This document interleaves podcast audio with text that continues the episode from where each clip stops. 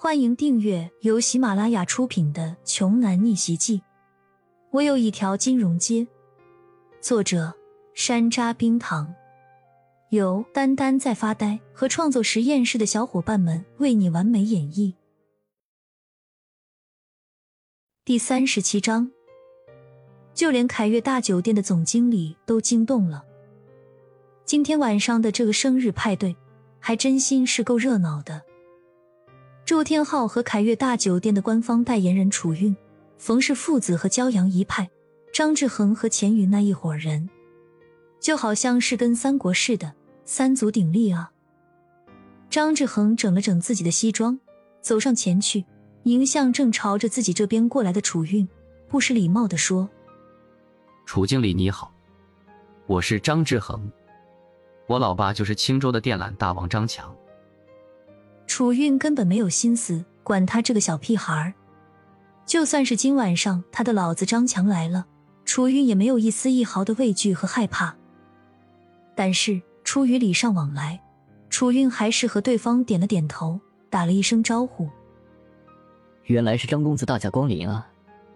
那请问张公子，您可知道刚才是谁辱骂了我们周董事长吗？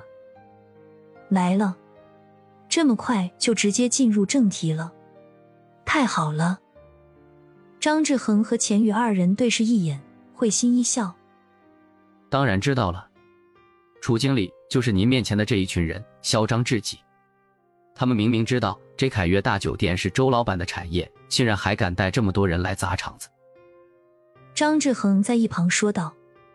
旁边的钱宇觉得不解气，添油加醋的附和着：“没错，楚经理。”他们刚刚还一直辱骂周董事长来着，扬言要拆了这家酒店。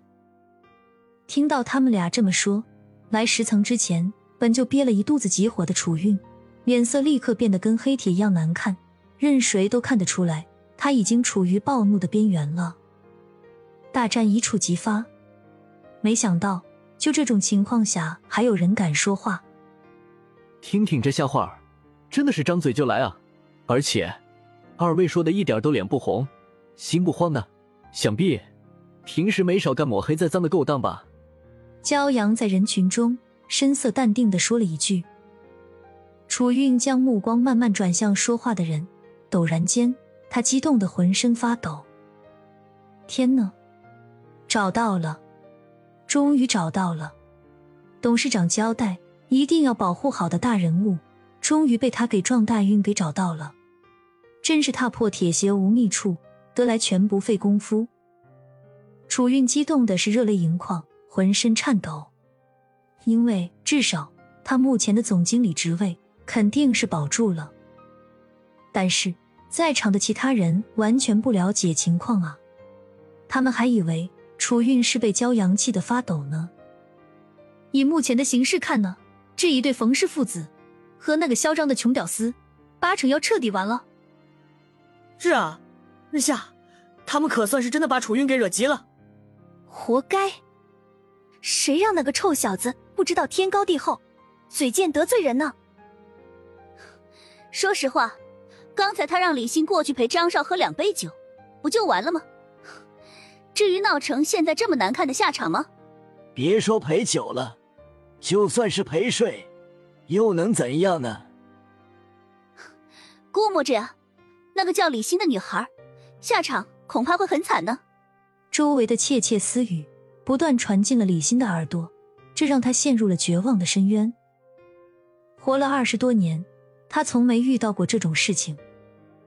骄阳见李欣紧张的模样，很是心疼，便自然而然的握住了她冰凉的小手，在她耳边轻声说道：“放心吧，没事的。”骄阳的声音仿佛拥有无限的魔力。李欣相信，这个男人一定会保护自己的。一旁的冯海明硬着头皮站出来解释说：“楚经理，这都是误会，是对方想打断我大侄子的手脚，我们才带人过来的，并不是有意闹事。”冯海明口中的这个大侄子，当然说的就是骄阳了。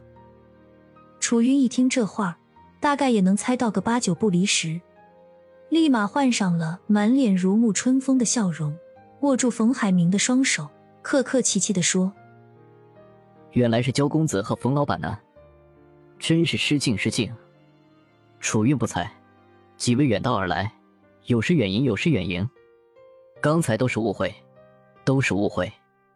要不，咱们顶楼总统套房，坐下来边吃边聊吧。”